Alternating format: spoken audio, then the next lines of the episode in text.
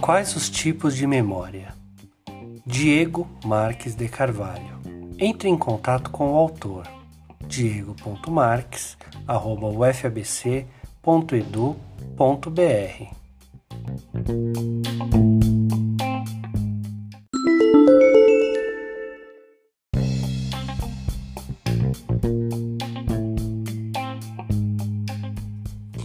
A memória é um mecanismo fundamental para o processo de aprendizagem. Conforme o diagrama que é criado pela Queen University, a memória possui três estágios. São eles: A. Codificação, processo pelo qual adquirimos as informações. B. Armazenamento, quando mantemos as informações. E C. Recuperação, quando retomamos as informações para utilizá-las em outros contextos. Pellian, 2018.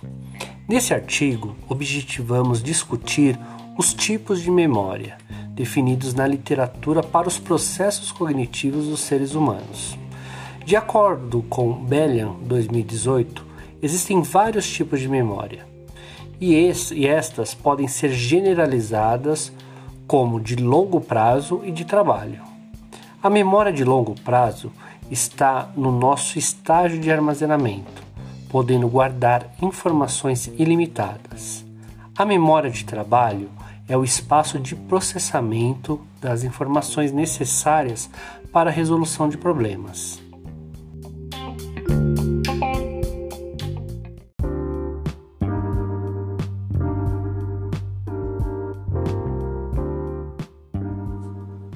Figura 1 Analogia para a representação dos tipos de memória.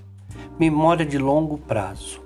Container azul. Memória de trabalho. Caixa de sapato. Fonte: Google Imagens.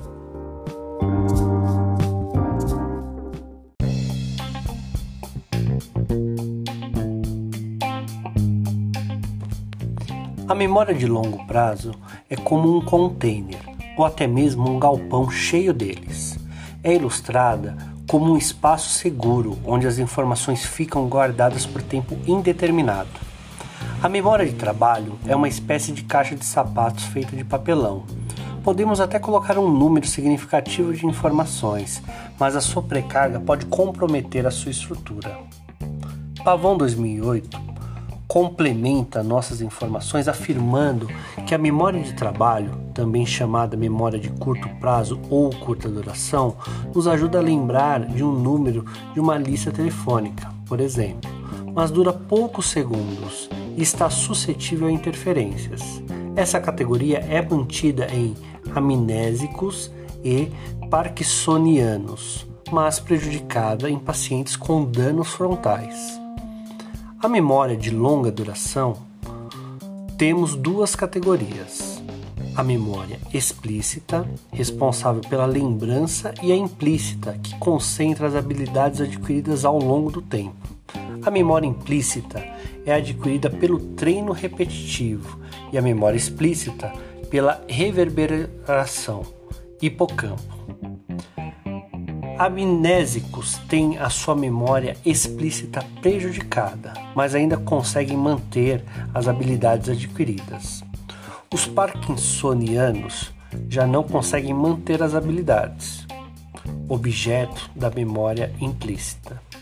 Pessoas com danos frontais conseguem manter ambas as categorias da memória de longo prazo.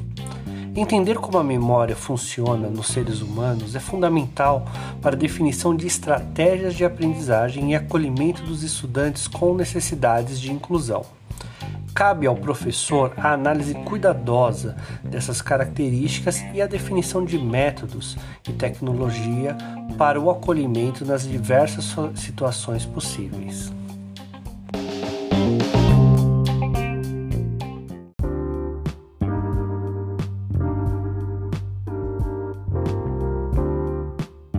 Referências: Flávia Bellian, Introduction to the Neuroscience of Learning, 2018. Rodrigo Pavão, Aprendizagem e Memória, Revista da Biologia, 2008.